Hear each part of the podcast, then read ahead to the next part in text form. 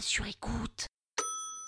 La guerre d'Afghanistan? Oh là là, je sens que ça va être compliqué cette affaire. Oh là là là là. Vous écoutez Krusty History, le podcast qui vous raconte les histoires de l'histoire.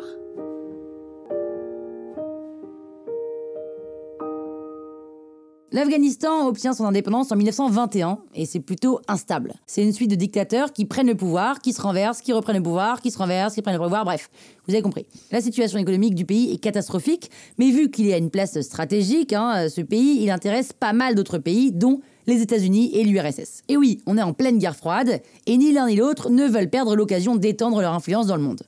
En 1978, les communistes arrivent au pouvoir en Afghanistan. Du coup, le pays penche du côté URSS, logique.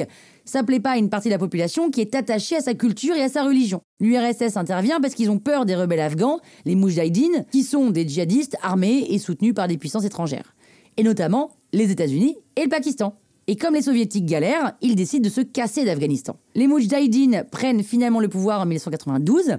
Maintenant, c'est la guerre civile entre les différents islamistes. Il y a en plus de ça des rivalités ethniques. Et cerise sur le gâteau, les talibans font leur apparition en 94. Et eux, ils veulent renverser les Moudjahidines, à qui ils reprochent l'instabilité du pays. Donc c'est aussi des méga fondamentalistes hein, qui sont entraînés par le Pakistan. Ils arrivent à reprendre le contrôle du sud du pays, avec à leur tête le mollah Omar. Ils sont plutôt soutenus par la population qui pense qu'ils seront capables de rétablir la paix. Alors oui, ils rétablissent un peu l'ordre, hein, mais en même temps ils font ça en appliquant strictement la charia, c'est-à-dire la loi islamique. En gros, les droits de l'homme, on oublie. Donc c'est pas ouf non plus. Et ils finissent par conquérir la totalité du pays. En septembre 2001, le commandant Massoud, le dernier dirigeant Moujahidine, meurt à la suite d'un attentat. Et le 11 septembre, eh ben, c'est les attentats du 11 septembre, quoi. Bush, le président américain, déclare que les terroristes se trouvent en Afghanistan et qu'ils sont protégés par les talibans. Effectivement, Al-Qaïda était aussi présent en Afghanistan. Très accueillant ce pays, n'est-ce pas? Du coup, les États-Unis décident d'intervenir militairement. Ils arrivent d'abord à repousser les talibans, mais en fait, ils se rendent compte qu'ils comprennent rien à l'organisation du pays. Et en parallèle, les talibans reprennent du poil de la bête grâce au financement du Pakistan et la vente d'opium. Et dans les années 2010, les Occidentaux essayent de gagner l'opinion de la population afghane pour gagner la guerre. Ils veulent rendre l'endroit plus sécurisé et rendre les forces afghanes plus autonomes. Bon, mais ça marche pas. Et en 2014, c'est l'État islamique qui apparaît. Ils sont contre les États-Unis, mais aussi contre les talibans. En 2021, les États-Unis se retirent complètement de l'Afghanistan, et maintenant les talibans contrôlent la majorité du pays. Voilà, c'est un vrai sac de nœuds ce pays. C'est horriblissime. Croustille, hein? La toile sur écoute.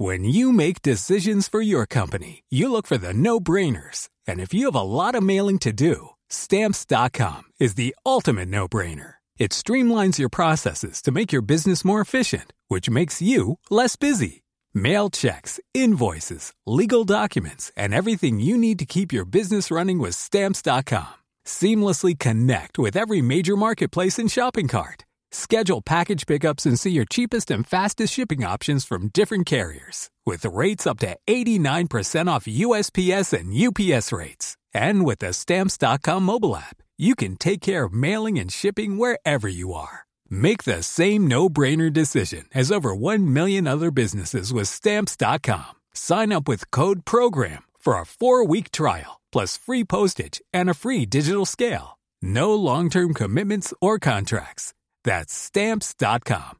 Code PROGRAM.